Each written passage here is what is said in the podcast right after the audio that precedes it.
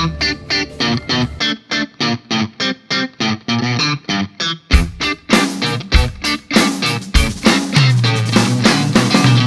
Sejam muito bem-vindos a mais um episódio dos Semibreves. Esse é o nosso episódio número 2 do Clube do Disco, onde vamos falar sobre o disco Tropicalia ou Panis et Circenses. Meu nome é Pedro Janquizur e, como sempre, estou aqui com Daniel Lima. Oi, gente, que prazer mais uma vez aqui com vocês. Agora no segundo episódio da nossa segunda série. Vamos nessa, vamos nos divertir falando de um movimento muito diferente que aconteceu na música brasileira e o seu disco emblemático.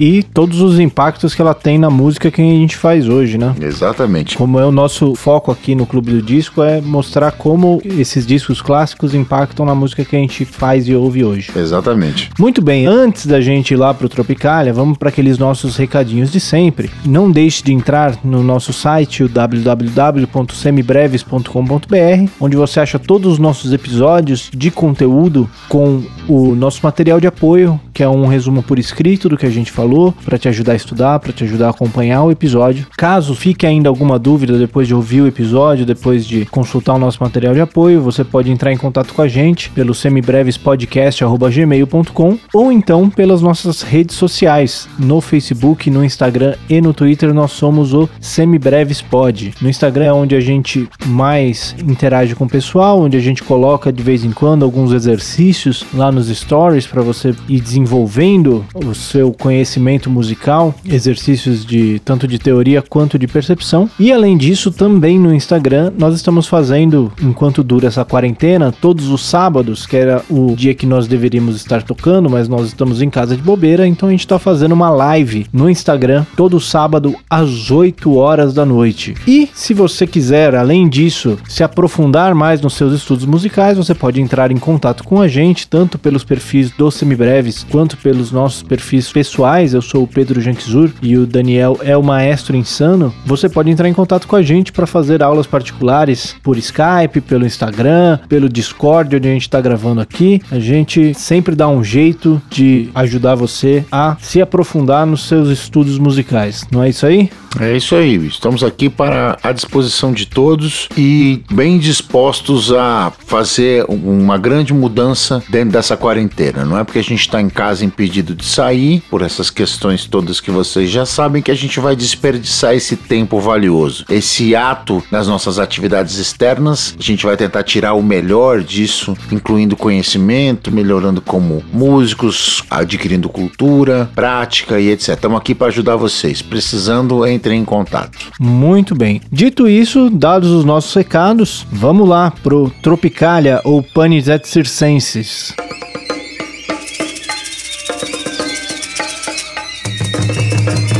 Quando o Pero Vaz caminha, descobriu que as terras brasileiras eram férteis e verdejantes, escreveu uma carta ao rei. Tudo que nela se planta, tudo cresce e floresce. E o Gauss na época gravou.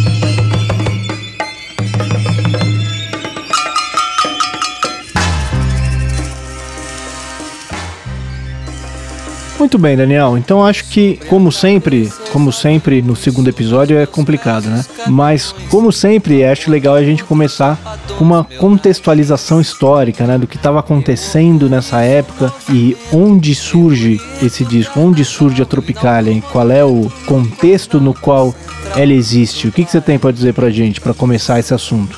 É incrível como isso acontece aqui no Semibreves, mas a gente vai parar sempre nos mesmos anos, né? Que coisa incrível. O fim da década de 60 e começo da década de 70 é uma parada obrigatória para a gente entender o que acontece em música posteriormente, em música popular ou em cultura popular, né? Existia naquele momento uma fervilhante manifestação cultural em diversos locais, né? Diversos países. Nós estávamos começando a falar sobre o verão do amor que ia se concretizar em 68 nos Estados Unidos, especificamente na Califórnia, mais precisamente ali na região de São Francisco. A gente tinha um movimento estudantil francês de forte contestação, exigindo direitos, exigindo liberdade, bem a maneira francesa de encarar a própria realidade. E o Brasil não estava isolado nesse sentido, né? Nós vivíamos um período ali pós 64 de ditadura militar, foi dado o golpe ali em 1964, os militares tomaram o poder e estávamos à beira da promulgação do AI-5, que acontece em 68. Nós estamos ali. Os primeiros lampejos desse disco acontecem no festival da TV Record, Festival da Canção, que acontece ali em outubro de 67. A TV Record era o que seria o Facebook, o Instagram, o WhatsApp, a Globo, tudo junto no, no, no mesmo pacote, né? Eles eram dono de tudo, todo, todos os passes dos caras, de todos os artistas, eles, eles organizavam festivais de, de música com cara mais de telequete do que de, de competição musical. Então aí eles adoravam uma confusãozinha dentro do próprio elenco e com isso eles fomentavam essas pequenas intrigas e melhoravam o roteiro do programa, porque antes de tudo, como o próprio Solano Ribeiro, que era o diretor do festival, e o Paulo Machado de Carvalho, que era o dono da TV Record e o verdadeiro mentor intelectual disso tudo, dizia: antes de tudo, isso é feito como um programa de TV. É, algumas coisas que a gente precisa lembrar sobre a época, a gente ainda estava vivendo reflexos da Segunda Guerra, né, e da subsequente Guerra Fria que ameaçava o mundo com a hecatombe nuclear, etc, etc. E isso trazia vários movimentos de contestação sobre essa ordem da situação geopolítica mundial, né? Vários movimentos, principalmente movimentos jovens, como o Verão do Amor, o movimento hippie, os movimentos franceses e a Tropicália também questionando por que que as coisas deveriam funcionar dessa forma. No caso do festival da Rede Record, os anos 60 eram o começo da introdução da TV aqui no Brasil. Muitas das casas ainda não tinham televisão. Então, os grandes artistas eram os artistas musicais, que quando as emissoras de TV começam a aparecer, eles investem muito em programas musicais, programas onde os artistas apresentam suas músicas, onde vão convidados, etc. E uma dessas vertentes dos programas musicais eram esses programas, esses festivais, essas competições musicais, onde os artistas apresentavam suas músicas, tinha um júri que escolhia as músicas e tudo isso era feito na frente de uma plateia, uma plateia muito apaixonada e uma plateia que também queria é, o seu lugar no, na telinha, né? A plateia que também queria aparecer, que também é, fazia de tudo para fazer o maior barulho possível, seja com aplausos, seja com vaias, para se fazer ouvir ali dentro daquele contexto. E era um contexto ainda num formato que hoje no, nos parece muito estranho para a TV. Era tudo muito formal, todas as mulheres de vestido, os homens de ternos, de smoking, se aí tinha uma pompa nesses programas de TV que ainda era muito mantida nesses, nesses festivais, até esse de 67. A sociedade pensava assim, né? A sociedade, meu pai dizia que na década de 60, quando ele ia no cinema, ele ia de terno e gravata. Pensa num negócio desse. Pois é, né? Os, os aviões, você vê as fotos dos primeiros aviões, o pessoal de, de terno para andar de avião. Né? Exato. E o que acontece é que, principalmente nesse festival de 67, surge uma, uma galerinha que não está mais afim de se portar dessa mesma forma. Surge não, porque eles já eram conhecidos ali, né, dentro desse roteiro de, de festival. Eles eram contratados da TV Record antes de tudo, né? Todos eles. Mas é nesse ano que eles resolvem que eles não querem mais se portar dessa forma que a gente está falando de principalmente Gilberto Gil e Caetano Veloso, que eles aparecem, inclusive trazendo uma galerinha nova para acompanhá-los nas suas apresentações. Então o Gilberto Gil faz a apresentação dele com os Mutantes e o Caetano Veloso com os Beach Boys, que não são os Beach Boys, são os Beach Boys, uma banda argentina de rock também. E os caras nunca mais foram embora, né? Ficaram aqui os Beach Boys. O, o Willy Verdager é o, era o baixista dessa banda, depois foi do Raiz de América, depois do. Os caras ficaram por aqui. São, são figuras que estão na história, são verbetes da história da música popular brasileira. Injetavam rock, né? Porque os, os argentinos normalmente são muito mais conectados com a cultura rock do que os brasileiros. Para eles, eles estão sempre à frente nesse sentido. A, a cena rock lá, mesmo desde a década de 60, era muito mais forte. E a pressão lá também já tava num ponto meio brabo e eles, os caras, se picaram pra cá, né? Mal sabiam eles o buraco que eles iam se enfiar, né?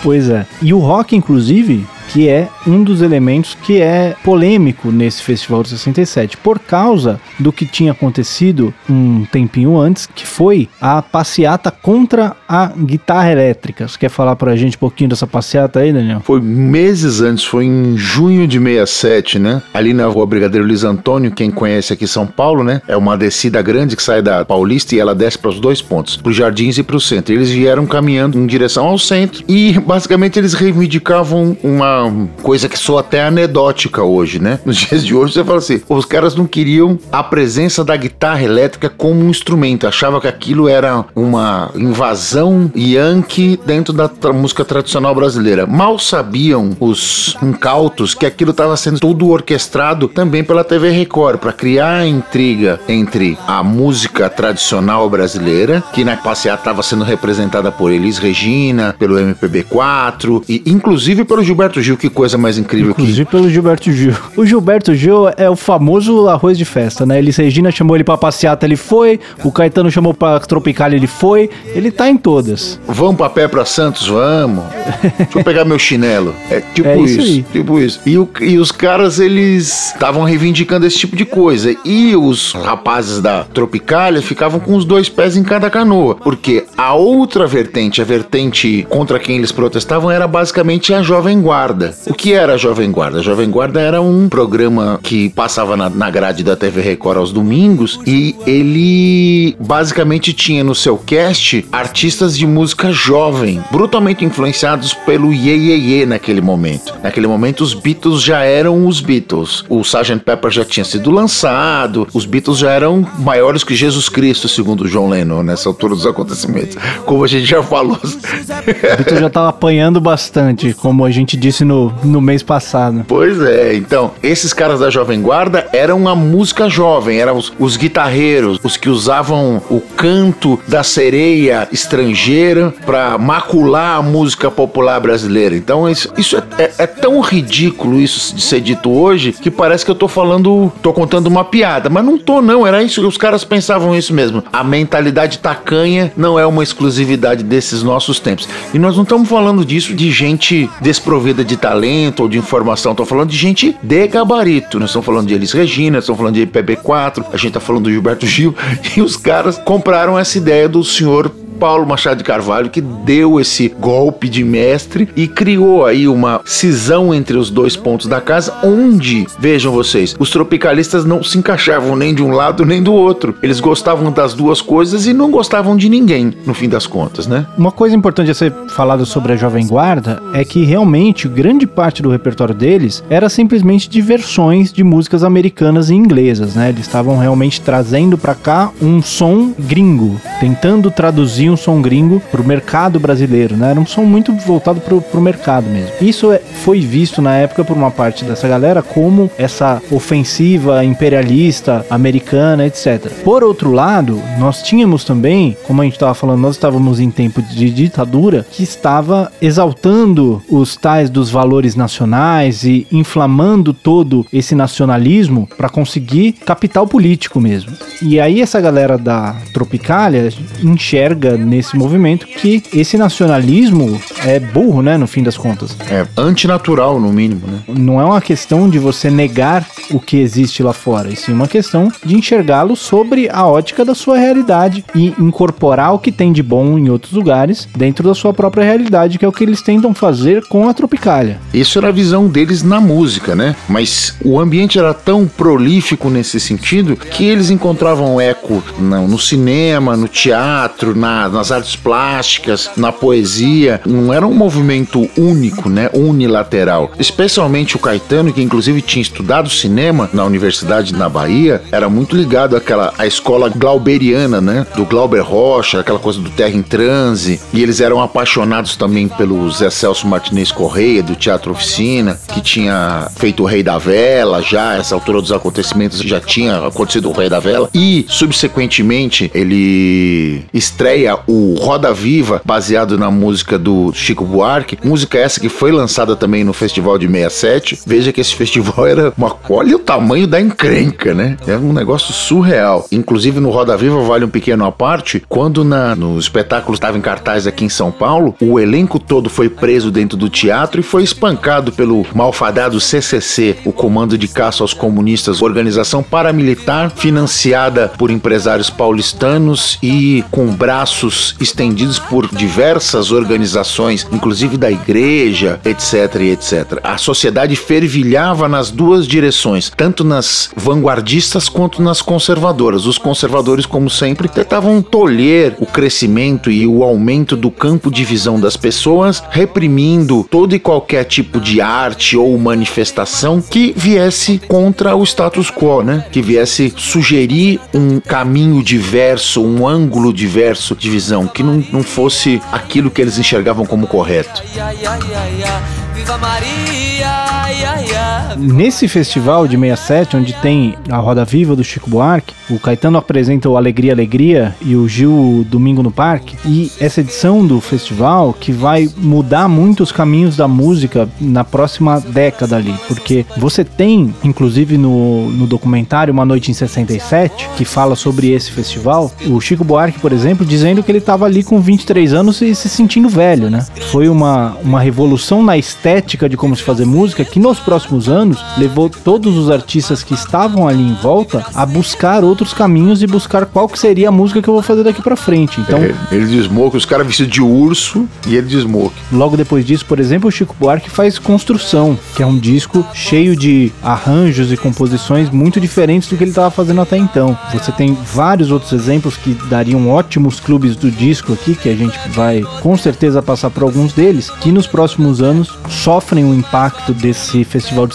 67 e, consequentemente, do, do tropicalismo também. O contexto, quando você fala em, no contexto histórico disso tudo, você não consegue dissociar a música que era feita daquela realidade, né? Ou a arte que era feita daquela realidade. Existia uma, uma valorização já do que se chamou, convencionou se chamar contracultura. A valorização do que era marginal. Marginal no sentido de estar à margem, não de ser criminoso, né? Do diferente, do agressivo os tropicalistas eram, antes de tudo, grandes gozadores, grandes humoristas, usavam o humor para combater aquela que eles consideravam aquela caretice dos conservadores, né? E isso passa pela estética do disco como um todo, da arte da capa, da foto, até a própria mixagem, a escolha do repertório, a inclusão dos boleros, que era considerado um gênero menor, era considerado uma breguice sem fim, né? A música latina, no geral, era considerada um gênero menor. Era considerado antigo, velho, cheirando a mofo, etc. E eles incluíam tudo isso, desde a tradição da música brasileira, ainda que dentro daquele contexto até como um pouco de zombaria, como Vicente Celestino, aquelas coisas das grandes vozes, essa coisa toda, essa pouco da música latina, esse ponto da música latina, tudo isso para atormentar a sociedade conservadora da época. Notícia, eu vou como a gente disse, alguns meses depois dessa marcha contra a guitarra elétrica, a gente tem essa noite do Festival de 67. E aí tem essas quebras, né? A Tropicália, que vai vir logo em seguida desse festival, ele é basicamente um movimento anticonservador, né? Que tenta abraçar tudo que existe de novo e fresco que tá rodando por aí, no, no ar, né? Em volta deles. E isso se traduz tanto nas roupas que eles usam, que a gente já falou, né? Que em vez de usar os ternos e os smokings, eles vão os mutantes, por exemplo, já vão com aquelas roupas é, psicodélicas que eram características, né? O Caetano e o Gil não chegam aí tão longe, mas já vestem uma camisetas diferentes, um suéter em vez de estar tá de, de terno e tal. E os dois se apresentam sendo acompanhados por bandas de rock, o Caetano pelos Beach Boys e o Gil pelos Mutantes. E colocando nas suas músicas sons eletrônicos, sons de sintetizadores, junto com o som da guitarra, do baixo elétrico, misturados com o som da orquestra, esse som que vem tem muito, tem muita influência dos Beatles, que a gente falou lá no Sgt. Peppers. O Sgt. Peppers mal tinha saído, né, nessa época, mas como a gente falou no episódio do Sgt. Peppers, esse som dos Beatles não aparece de uma vez no Sgt. Peppers, ele já estava se formando no Revolver e no Rubber Soul, e isso impacta muito tanto o Gil quanto o Caetano, e principalmente os Mutantes, que os Mutantes eles tinham um acesso a um catálogo com uma certa antecedência, eles conseguiam ouvir esses discos dos Beatles antes de todo mundo, esses discos importados, eles ouviam antes que chegasse no mercado. Eu não lembro agora qual é que era exatamente a conexão que eles tinham dentro de uma gravadora, alguma coisa assim, mas eles tinham acesso a esses discos antes do lançamento. Então, isso teve um impacto muito grande também no som que eles estavam fazendo na época. E as músicas que eles, que eles tocam, como eu já disse, é o Alegria Alegria, do Caetano Veloso, e Domingo no Parque, do Gilberto Gil. Se a gente for ver musicalmente, não tem nada de muito novo nessas duas músicas. Alegria, Alegria é uma marchinha, né? Um gênero. Mas o que estava de agressivo ali era aquela instrumentação, aquele órgão, aquelas guitarras com os bends e tal. Se a gente for ver, escutar aquela guitarra hoje, ela vai, falar, vai soar pra gente assim: ah, não, tudo bem, isso aí é, é a coisa mais normal do mundo, mas você tem que olhar para aquilo dentro daquele contexto. Aquilo era extremamente agressivo ao ouvido da sociedade conservadora, né? Caetano era extremamente irônico ao, ao comentar essa coisa das guitarras. Ele dizia que o pessoal de São Paulo era muito careta, que já desde os anos 50 existiam dois caras que passeavam com um caminhãozinho e com umas cornetas amplificadas por bateria de carro, tocando dois cavaquinhos eletrificados com som extremamente agressivo e distorcido, tocando em ritmo de frevo, tudo que era música que você podia imaginar. E as pessoas iam atrás daquilo e aquela formação se deu o nome de trio elétrico. Tá, as duas guitarrinhas baianas e mais o caminhãozinho. Por isso chama trio elétrico. Caetano já falava disso, que ele já tinha visto isso em Salvador. E aqui em São Paulo, naquela época, Salvador era como se fosse, sei lá, o Laos, assim, a distância de São Paulo, Salvador era São Paulo pro Camboja, assim, entendeu? E naquela época era uma coisa imensa. E hoje em dia, cara, o Caetano falou assim: nossa, vocês não estão, não estão sabendo de nada. Vocês nem imaginam. Os grandes Dodô e Osmar. Dodô e Osmar. Que depois teve a adição do Armandinho, né, também. Depois virou Armandinho, Dodô e Osmar. O que chama atenção nessas duas músicas é justamente esse choque, né? Esse choque do antigo, da marchinha do Caetano, com os sons elétricos, com é, aqueles acordes, aqueles empréstimos modais que vem, que não vem da mesma forma que eles vêm aqui, né? Vem essa, essa coisa muito, muito jogada, muito na cara, que vem um pouquinho dessa psicodelia gringa e as referências pop, né? Que ele fala da Brigitte Bardot, da Coca-Cola, etc. E o Domingo no Parque vai mais ou menos por essa mesma linha. Também, se você pega no festival, você tem as guitarras, os mutantes acompanhando, mas na gravação mesmo, você tem inclusive colagens musicais, colagens de som de parque, etc. E tudo isso dentro de, daquela levada de capoeira, com aquele modo mixolídio, né? Do pessoal que estava acompanhando o nosso, o nosso episódio de percepção de modos, vai ouvir e vai perceber esse som de modo mixolídio o tempo inteiro na Domingo no Parque. Altamente nordestino, né? Essa mistura dessas coisas, pegar esse tradicional brasileiro e colocar dentro de um contexto do mundo de hoje em dia, era a grande missão dos tropicalistas, por assim dizer. É, as letras, dos, as temáticas das letras dos caras, a maneira como o Caetano e como o Gil escreviam nessa época, elas são quase que cinematográficas. Eles vão pintando um quadro, assim. Você vai enxergando como um filme, né? É incrível. É muito influenciado pelo cinema, inclusive. né? Exatamente, né? é, é a conexão com a arte. Né? A Tropical é um movimento multimídia, né? É um movimento que inclusive é inspirado por cinema, por artes plásticas, etc. E que ele traz esses elementos para dentro da música. Ele tenta trazer não só outras influências musicais, mas outras influências de várias outras mídias para dentro desse produto musical também. É, quando você fala em tropicalismo e pensando em, em artes plásticas, você pensa no Hélio Oiticica, você pensa no Antônio Dias, aí você fala em poesia, você fala no Torquato Neto. Esses caras são todos direta ou indiretamente envolvidos com o movimento, né? Além dos já citados Glauber Rocha e, e o Zé Celso Martinez Corrêa. Esses caras não são necessariamente os dois primeiros, o Glauber e o Zé Celso, não são necessariamente tropicalistas, mas eles estavam surfando mais ou menos a mesma onda, é, revigorando uma arte à sua própria maneira, do seu próprio jeito, pelo seu próprio ângulo. Torquato Neto, inclusive, que ele participa mesmo do disco Tropicália. Sim, escreve letra, inclusive, né? Como compositor, é. tá inclusive na capa, né? De uma maneira incrível, né? Que ele não podia estar tá naquela gravação, naquela sessão de fotos, ele não estava na cidade. Aí o Gil segura a foto dele como se fosse um manifesto dadaísta, né? Não, não, a, a foto do que o Gil tava segurando é do Capinã. O Torquato Neto tá na foto assim do lado da Gal. É verdade, é, é o Capinã, é verdade. É o outro poeta que escreve. Exatamente. E o Caetano tá segurando Danara Leão, né? Danara Leão que não podia estar tá também na também. sessão de fotos. É a mesma história, né? É, a é. capa é um show à parte, dava um episódio só dela. O disco Tropicália, como nós já falamos, ele é em grande parte influenciado pelos Beatles, o que leva muita gente, inclusive, a falar do Rogério Duprat como o George Martin brasileiro, né? Inclusive pela capa. A capa do Sgt. Peppers é aquela capa daquela grande colagem com vários artistas, etc. A capa da Tropicália tenta dar a versão dos tropicalistas para isso aí, né? Colocando todos eles ali na capa, fazendo referências pop, referências às artes plásticas, como o próprio Rogério Duprat, que tá segurando um pinico como se fosse uma xícara de café, o Gilberto Gil, que tá sentado ali numa pose remetendo a uma foto do Oswald de Andrade, né, tentando trazer o mundo todo para dentro daquele recorte daquela capa ali, mais ou menos como os Beatles fizeram no Sgt. Peppers, com todas as restrições orçamentárias que eram padrão, né, para as produções artísticas brasileiras dos anos 60.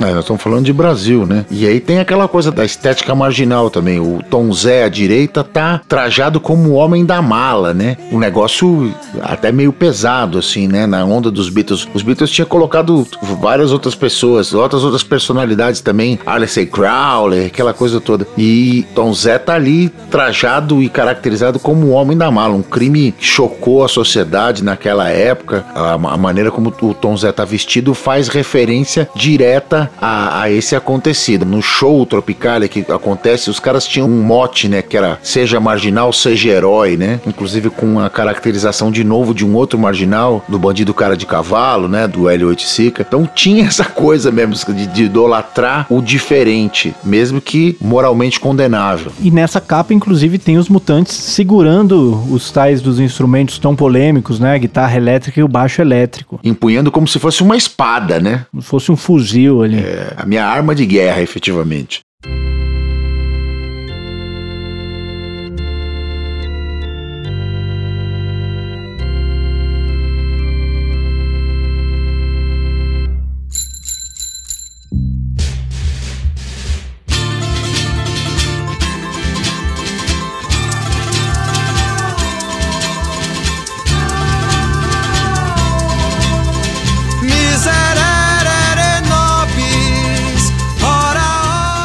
Nós dissemos, a ideia desse disco é abarcar tudo o que o mundo tem a oferecer. Então, pegar todas as influências brasileiras da música popular, da música que era feita na época, principalmente bossa nova, jovem guarda, trazer disso as influências de fora, as influências das bandas psicodélicas, as influências dos Beatles, trazendo a música clássica, a música erudita, principalmente pela influência do Rogério Duprat, que foi o arranjador e produtor do disco. É, na realidade ele foi o arranjador, o produtor é um cara chamado Manuel Barembem, né? E também as influências das artes plásticas, da poesia, da poesia concreta e tentando trazer tudo isso para dentro desse disco, né? Para dentro dessa música que eles estavam tentando fazer. Nesse processo, eles começam misturando todas as influências. Então começa com o Miserere Nobis, que é uma, uma marcha, né? Como é que você classificaria essa música? É, eu acho que é uma marchinha mesmo, é. Mas é uma marchinha bem diferente. Em dados momentos tem compassos diferentes, né? Pra poder encaixar aquela coisa da letra. A letra vem sempre primeiro e vestida de com aquelas orquestrações Beatles. Uma outra característica que salta aos olhos é assim como no Sgt. Peppers, o contrabaixo elétrico ele é mixado acima do que ele normalmente é mixado em música pop. Ele dá muitas das músicas têm a parte rítmica bem esparsa, quase sem uma bateria marcada efetivamente. É verdade. E essa marcação ela é dada pelo pulso do contrabaixo, então ele vem para cima. E o contrabaixo é brilhantemente executado pelo Arnaldo Dias Batista. Ele, os Mutantes, além de participarem como artistas nesse disco, eles também foram utilizados como banda de apoio. E o Rogério Duprat fica, como dito pelo Carlos Calado no, no livro dele, do Tropicália, ele fica positivamente surpreso com a vivacidade e a capacidade de aprendizado dos dois mutantes instrumentistas, do Sérgio Dias e do Arnaldo Dias Batista, como eles aprendiam rápido. Que, por exemplo, eles nem cifras liam quando foram gravar o disco, como eles rapidamente aprenderam a, a lidar com aquela nomenclatura do estúdio e conseguiram se tornar músicos efetivos mesmo do disco, sidemans e artistas, né? Deixaram uma impressão digital violenta. As linhas de baixo do, do Arnaldo nesse disco são espetaculares, assim como as linhas do Paul no Sgt. Peppers também são espetaculares. Eu esqueci de dizer isso no, no episódio 1 do Clube do Disco. Ó, quanta coisa eu disse e, e justamente isso me escapou, né? Uma coisa importante pra gente falar também é que esse movimento como um todo, mas esse disco, ele se propunha a ser menos politizado do que a arte brasileira era na época. Pra gente que ouve hoje em dia, tendo em vista as coisas que tocam no nosso rádio aqui em 2020, as músicas da Tropicália parecem altamente politizadas, mas a gente precisa lembrar também que essa época era o auge da música de protesto, né? Da música com a política em primeiríssimo plano. Aqui, por mais que as músicas tratem de temas muitas vezes que estão contidos na, na política também, essa política não está tão em primeiro plano quanto nas tais as músicas de protesto. Como é o caso dessa da primeira música, da Miséria Nobis, por exemplo. É uma música que você pode fazer leituras muito politizadas dela, mas não é o que está em primeiro plano. É, não é o que salta aos olhos. A forma como ela é apresentada aí, ela pula na frente, né? A Tropicália se pretendia como um movimento estético, né? Como uma, uma revolução estética da música brasileira. Antes de tudo, antes de tudo, da, da arte, né? Era do quebrar o conservadorismo mesmo, né? Sem talvez uma intenção política por trás disso, mas de quebrar essas amarras do antigo, do passado e tal, de se propor como uma, uma revolução estética mesmo.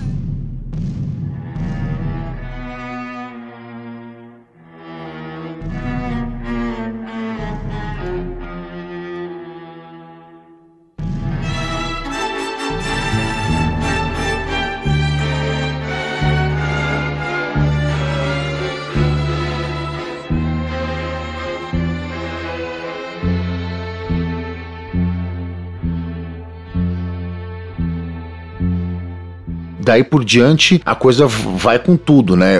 A próxima música, que é O Coração Materno, é uma versão de uma música do Vicente Celestino. Ela é uma música que fala um cara que tirou, arrancou o coração da mãe para oferecer pra amada. Então, quer dizer, isso era assim, era a música de tragédia da década de 40, que por quem o, o- o Caetano era apaixonado, né? O Caetano era um cara de uma cultura musical vastíssima, vastíssima mesmo. E ele se ligava em todas essas músicas. E nesse momento, pós-bossa novista, onde a arte musical brasileira tinha chegado num patamar harmônico, melódico, que tinha alçado voos e transcendido fronteiras, os jazzistas estavam embasbacados com João Gilberto, com Tom Jobim. Não, não se podia falar mais em Vicente Celestino, porque a música brasileira é muito maior que isso. Era brega, né? Era brega, muito brega. Só que não diga isso para Caetano Veloso, né? Que ele te agride, ele te joga isso na testa. E ela disse ao camponho a brincar.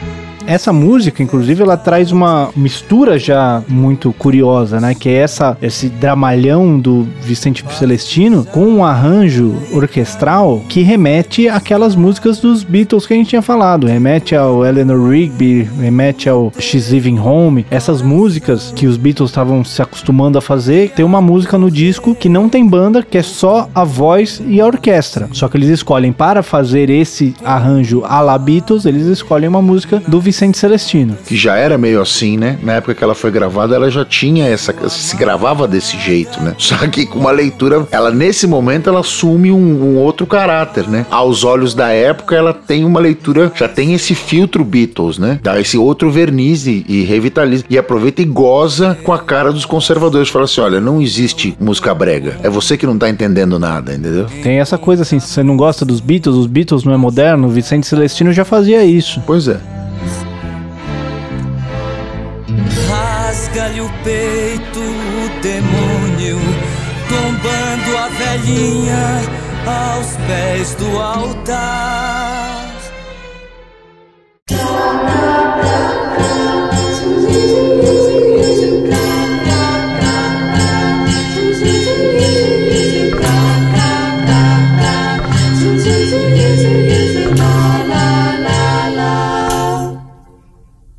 Eu quis cantar minha canção iluminada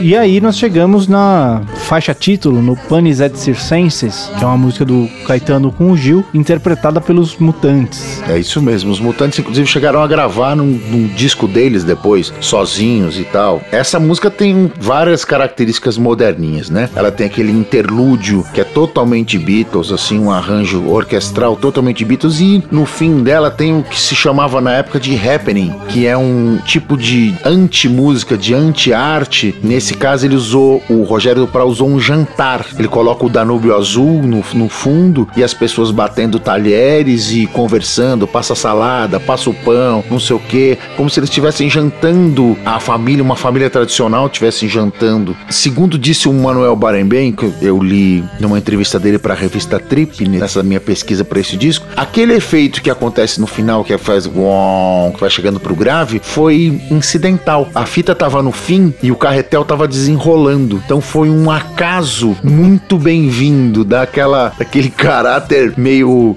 jocoso do final, assim, um detalhe técnico da produção que eles não tinham nem controle, mas ficou tão bom que acabou entrando e fazia todo sentido dentro daquela estética. Deu certo, né? Deu certo, deu muito certo. E essa música também tem outras referências a essa estética dos Beatles, né? Principalmente a partir do Sgt. Peppers, com a banda, banda elétrica, com aquele acompanhamento de trompete. Inclusive, esse jantar no final remete até à abertura do Sgt. Peppers. Das Exato. pessoas conversando e Isso. tal. Lembra muito, a primeira impressão, a hora que começa isso, lembra aquele som do Sgt. Peppers. Depois ele vai para um outro lado e, e tem os talheres e aí você vê que é um jantar. Mas quando começa aquele, aquele burburinho, aquelas primeiras vozes, remete muito à abertura do Sgt. Peppers. É o mesmo tipo de veículo, né? Um happening. Exatamente.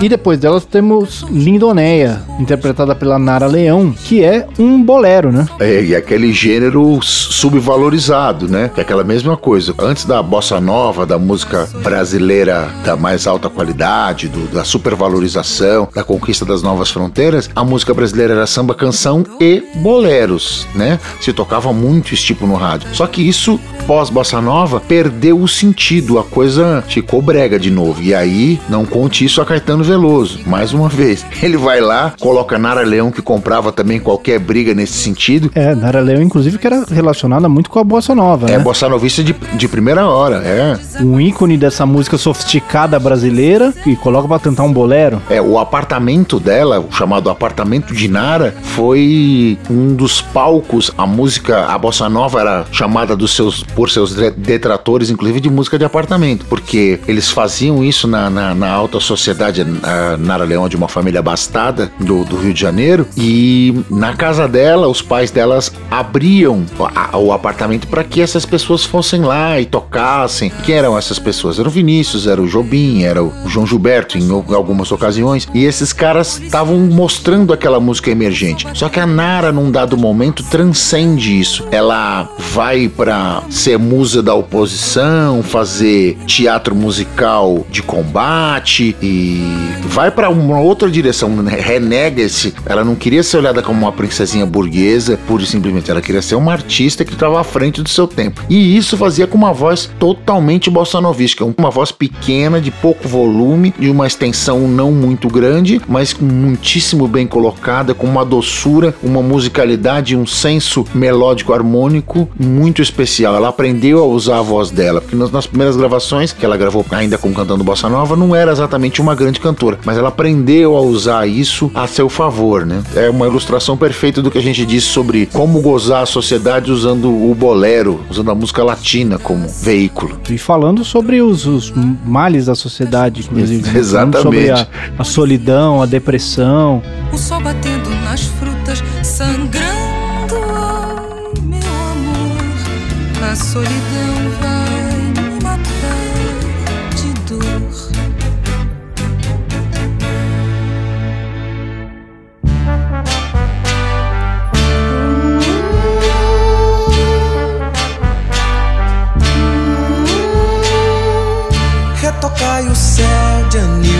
palmas no cordão, grande festa em toda a nação. Despertai com orações, o avanço industrial vem trazer nossa redenção.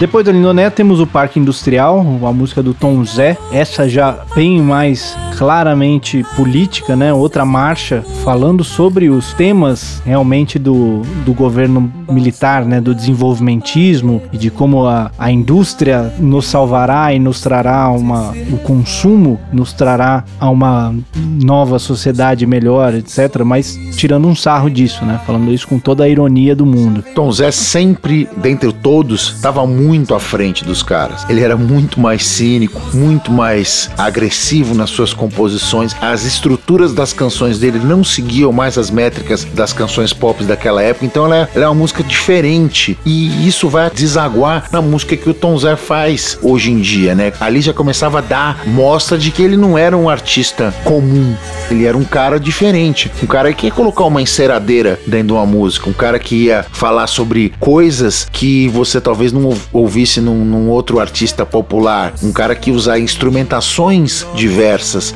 métricas diversas, melodias diversas. O disco estudando samba dele tem quase nada de samba ali dentro. É um disco completamente doido e que pirou a cabeça de um monte de gente, inclusive do David Byrne do Talking Heads, que foi o principal responsável pela revitalização da carreira dele, a redescoberta do Tom Zé, né? De gravar pela gravadora dele, inclusive pelo selo dele, e lançá-lo internacionalmente. Tom Zé, não existe tropicalismos sem o Tom Zé. Você pode falar que os baluartes eram o Caetano e o Gil, sem dúvida, mas o Tom Zé tem uma contribuição incrível para esse movimento, até porque ele estava muito à frente disso e os caras enxergavam isso e respeitavam isso, né? Nessa música ele pula na garganta mesmo desse conservadorismo, né? E essas para essas soluções dos velhos para os nossos problemas. Então ele fala na mesma música ele fala do consumismo, fala do desenvolvimentismo, de moralismo, de sensacionalismo tudo isso com esse, com esse bom humor, com esse deboche. Ele é extremamente contundente, né?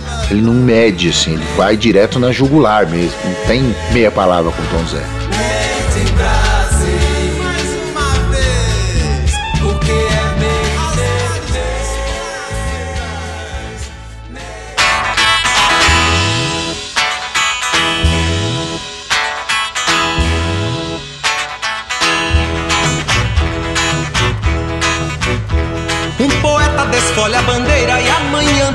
Tropical se inicia. Resplandente, cadente, fagueira, num calor girassol com alegria, na geleia geral brasileira que o Jornal do Brasil anuncia.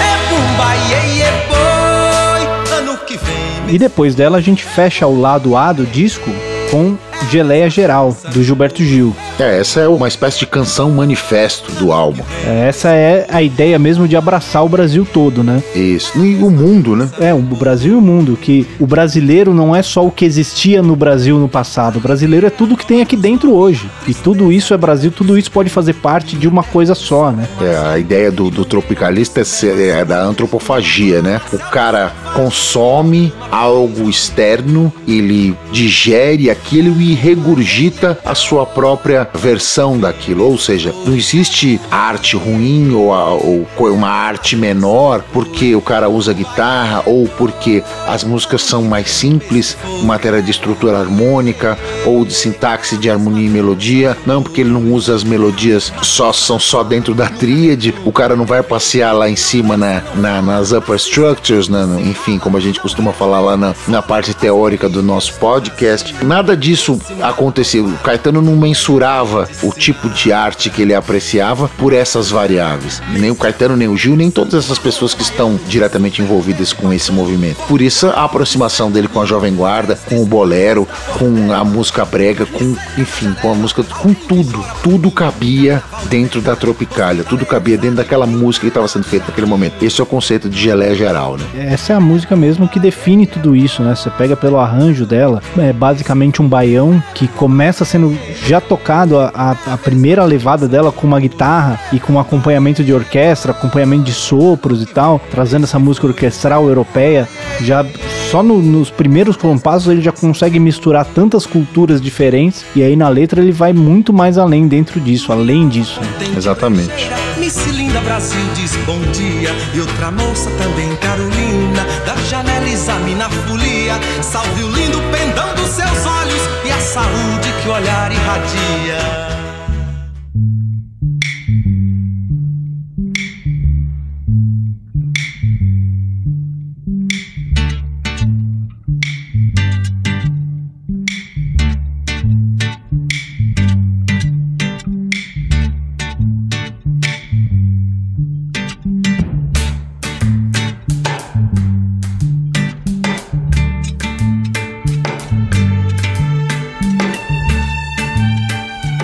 Aí o lado B abre com Baby. Baby, cantada por Gal Costa e Caetano Veloso. Baby é a- o grande hit do disco, né? Ele é a música que fez mais sucesso e arrastou todo o outro disco. E ela, de uma certa forma, ajuda a outorgar, né? A dar crédito, dar estofo a Gal como intérprete, né? Ela passa efetivamente a ser a grande cantora desse movimento. Daí por diante, os discos dela vão ficando. são modernos, são agressivos, são extremamente eh, lúcidos do ponto de vista artístico e conectados com essa nova filosofia. Gal era, tinha uma voz tem uma voz de soprano muito característica e diferente da Nara, por exemplo, que usava pouco volume, uma interpretação mais intimista, ela cantava pra fora mesmo, assim, sem, sem medo, com pegada, com volume, com interpretação intensa. Mesmo numa música como essa, que é Baby, que é uma, é uma música romântica e supostamente e, e com um lado político também, né? Porque ela dizia que você precisava se preocupar com as coisas do cotidiano, da piscina, da gasolina, da margarina. Ela é uma música basicamente, eu não sei como eu definiria esse o ritmo dela, né? Uma balada, uma balada em três, não- não chega a ser uma valsa, né? É, aquelas coisas diferentes que o Caetano inventa, né? É uma marchinha em três, uma marcha rancho em três, enfim. Ela fala basicamente sobre a, a pessoa se alienando para pertencer, né? Esses dramas jovens, que não são só daquela época, né? Que são até hoje, São né? eternos. Eternos. Você precisa saber disso, você precisa saber daquilo, você precisa ouvir essas coisas para você pertencer a isso, mas nenhuma dessas coisas são o que realmente importa. É só para você pertencer aqui, é só para você poder estar do meu lado. Essa, essa é uma leitura diferente da que eu tava fazendo, mas ela é interessante também. Também eu não, não tinha olhado para esse lado, tinha olhado mais pelo lado político da coisa. Tudo que tá acontecendo em volta, aquele caos todo, e você voltado para as pequenas coisas do cotidiano. É uma leitura mais política. São complementares até, né? É, a sua você fez do olho pensando no individual e eu uh, pensei nisso numa visão mais abrangente do mundo que estava acontecendo em volta. Tire você a sua própria conclusão. Mas são dois lados da mesma coisa, né? Exatamente. Até porque esse mecanismo de pertencimento e de você estimular esse pertencimento com base nessas coisas é uma ferramenta política para que você não preste atenção ao resto que está à sua volta, às barbaridades que estão acontecendo à sua volta. Exatamente. Aí nós, aí nós encontramos o ponto de convergência entre as duas visões. Exatamente, mas vamos para Três Caravelas antes que a gente seja preso? Exato.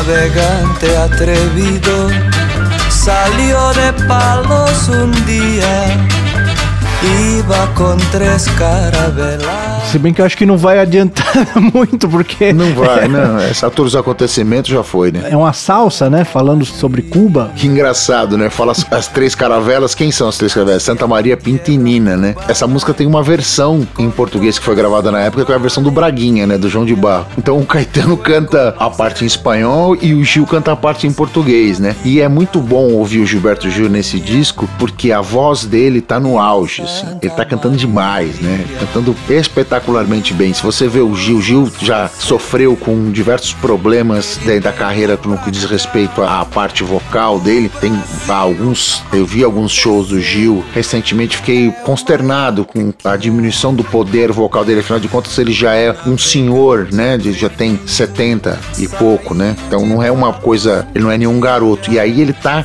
exatamente no auge, né? Tá lá nos seus 20 anos, cantando tudo e mais um pouco. E ele e o Caetano cantando junto nessa época, nessa música é para mim uma das performances vocais mais interessantes do disco. O Gil nesse disco tá demais. Você vê o, o vídeo do festival lá dele cantando Domingo no Parque com o violão na, na perna em cima É. do banquinho, cantando todo curvado e tal, naquele, naquele palco, naquele som que eu imagino que ninguém devia estar ouvindo nada. Pois é. E a performance dele mesmo assim é sensacional, né? E ele é casado com a Nana Caymmi nessa época, né? Filha do Dorival. E ele não queria defender a música. Ele teve um acesso de pânico esse dia. É Fi- verdade. Ficou lá e aí a Nana ligou pro, pro, pra TV Record e o Paulo Machado de Carvalho foi buscar ele lá. Falou que ajudou a dar banho nele, enfiou a roupa nele e trouxe o cara. Pensa Tem essa nisso. história né? lá no, no documentário, né? Uma noite É, 67. pensa, é verdade. Numa noite em 67 o cara fala sobre isso.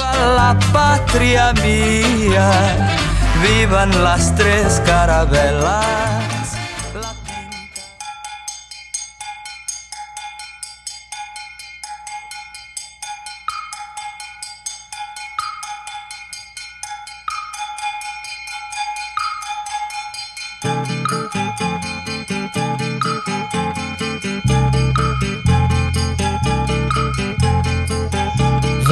Passear na floresta escondida, meu amor. Bom, e depois dessa temos Enquanto Seu Lobo Não Vem, que é outra música que não vai ajudar a gente a ficar fora da cadeia. Como você classificaria esse, esse ritmo? Ele é quase um samba, né? Ela tem uma parte que ela vira um samba jazz, né? Lá no finalzinho, né? Ela tá querendo ser um samba, mas com uma coisa meio, meio militar, né? Meio com aquelas semicolcheias todas marcadas, não tem aquele swing do Isso, samba. Todas duras, né? Todas duras, é isso mesmo. Que é uma música basicamente sobre você se esconder dos militares, né? Enquanto eles deixam a gente fazer o que a gente faz, vamos fazer. Vamos andar, vamos andar ali escondido, vamos andar no debaixo da avenida, pelo subterrâneo e tal, vamos fazendo nossas coisas meio escondido, mas vamos fazer. Ele era profético nesse sentido, né? Porque logo depois do lançamento do disco e do consequente show da Tropicália, ali seis, oito meses depois, eles foram presos, né? Ficaram um tempo em cana e depois foram exilados. E foram exilados, né? E a Tropicália termina aí, né? É. Nos Estados Unidos do Brasil. Vamos passear escondidos.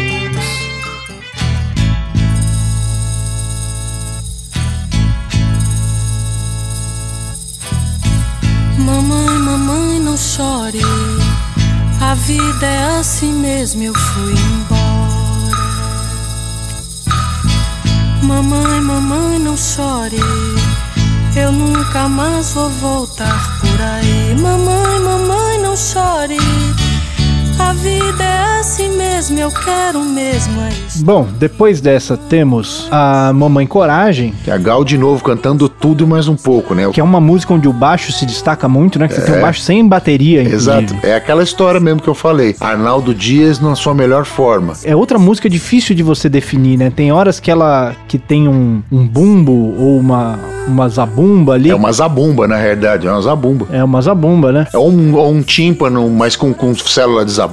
É meio. É quase um forró desconstruído essa música, né? Um baião desconstruído. Experiências com os ritmos brasileiros, né? O cara acha que na década de 90 que os caras começaram a misturar rock com música nordestina, como os Raimundos ou como o Chico Science, os caras estão completamente equivocados. Os, os Mutantes, o Gil, o Caetano já faziam isso na década de 60, né? E que é uma música que você também pode ler, pode ler de uma forma mais inocente, talvez, né? De uma pessoa que resolveu sair de casa. Mas você pode ler também como uma pessoa que foi presa, uma pessoa que foi exilada, uma pessoa que. Teve a sua liberdade tolhida, essa coisa toda, enfim. Mas que é engraçado porque é uma, é uma pessoa que foi retirada desse seio familiar, mas que ela não se arrepende, né? Assim, não, eu, eu, fiz o que eu achava certo fazer, eu tô aqui porque eu quero. Então, Exatamente. As duas leituras são, cabem. Se ela saindo do seio da família, eu vou viver minha vida, ou saindo, caindo na clandestinidade, como várias pessoas vão caindo, abrindo mão da sua própria vida e lutando pelo seu próprio ideal. A leitura política é cabível, ou a leitura pessoal,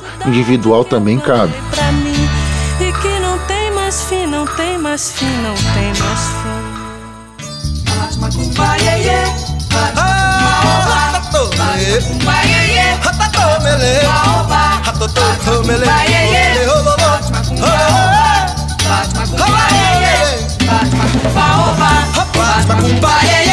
Bate macumba, oba. Bate macumba, iê, iê. Bate macumba, oba. Bate macumba, iê, iê. Bate macumba, oba. Bate macumba, iê, iê. Bate macumba, oba.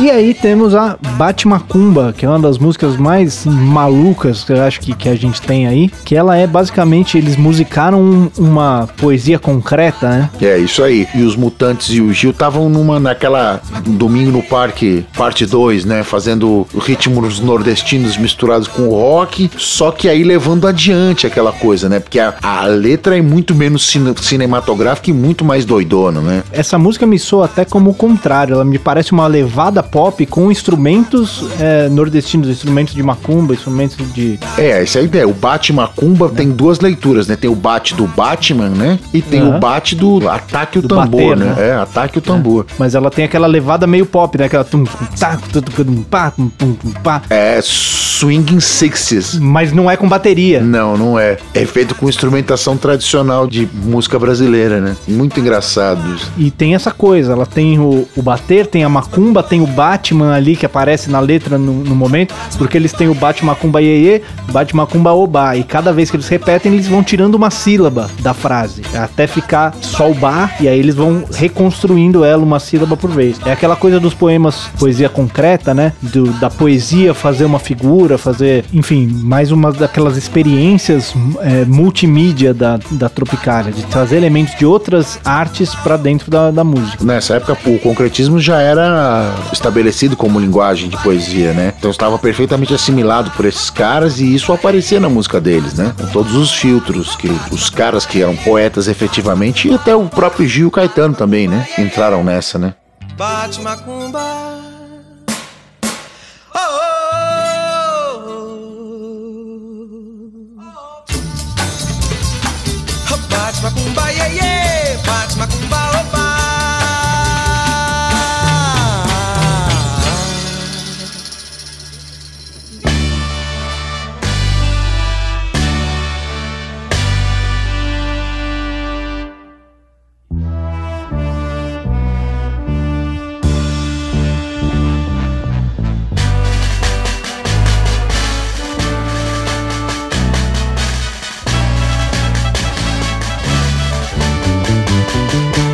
Glória a ti neste dia de glória.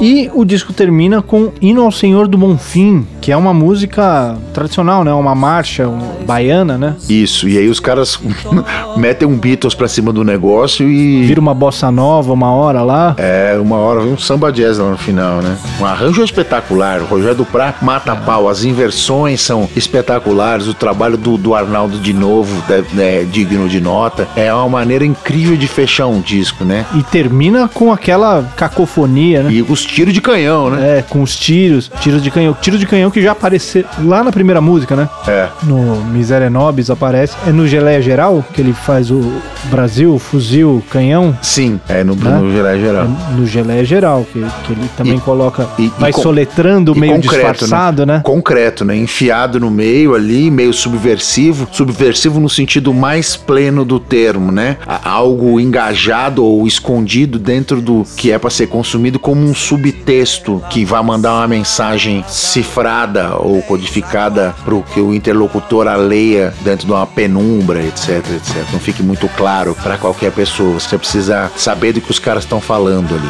Muito comum à época, inclusive. A Tropicália é um movimento, como a gente já disse, que dura basicamente esse disco, né? Que logo em seguida o núcleo tropicalista ali é desmontado, o Gil e o Caetano são presos, exilados, e aí cada um dos outros vai segue o seu próprio caminho, mas sem essa essa liga, né? Sem essa unidade do movimento tropicalista. É, eles chegam a gravar logo depois disso. O Caetano grava a música Tropicália. Não está dentro desse disco, é posterior a esse disco. E é um filme, não é uma música. Ele desenha e vai pintando quadros na sua retina através da letra. E é talvez a síntese do, do que ele queria ter feito no, no disco anterior. E aí acaba dando ruim para todo mundo, né? Comprando briga, né? Eles vão pro.